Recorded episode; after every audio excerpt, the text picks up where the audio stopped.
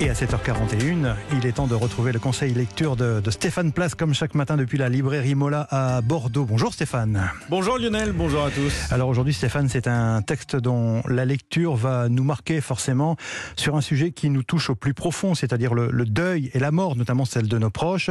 On peut redouter cette lecture et on aurait tort si euh, j'en juge par votre enthousiasme Stéphane, puisque Vivre avec nos morts, que signe Delphine Orviller, parle surtout de la vie Dans ses essais précédents, Delphine Orviller a notamment abordé les thèmes de la pudeur, de la transmission, de l'antisémitisme, du dialogue interreligieux. Aujourd'hui, dans Vivre avec nos morts, elle raconte sa cohabitation quasi quotidienne avec le deuil, la disparition, le souvenir. Depuis qu'elle est devenue rabbin, Delphine Orviller officie dans des moments joyeux comme tristes de l'existence et passe beaucoup de temps dans les services de soins palliatifs, dans les cimetières. Disons-le tout de suite, ces pages, empreintes d'une sagesse, d'une finesse, d'une réflexion lumineuse, nous parlent surtout de vie.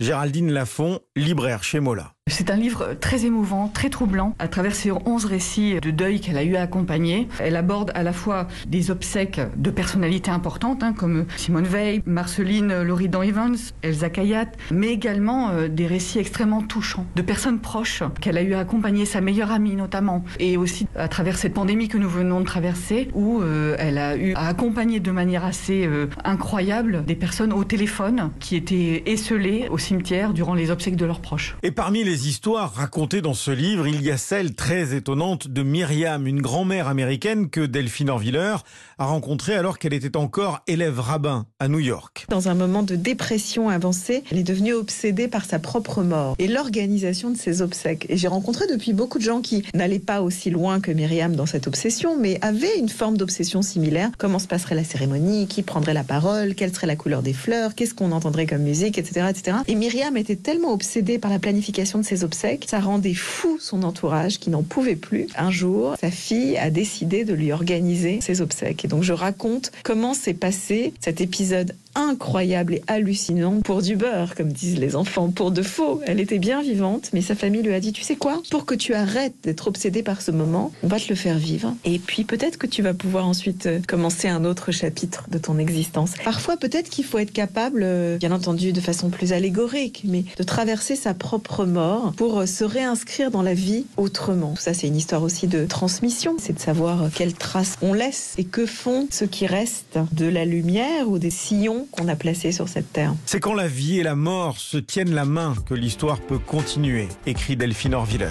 Merci Stéphane Place. On vous retrouve lundi à la même heure.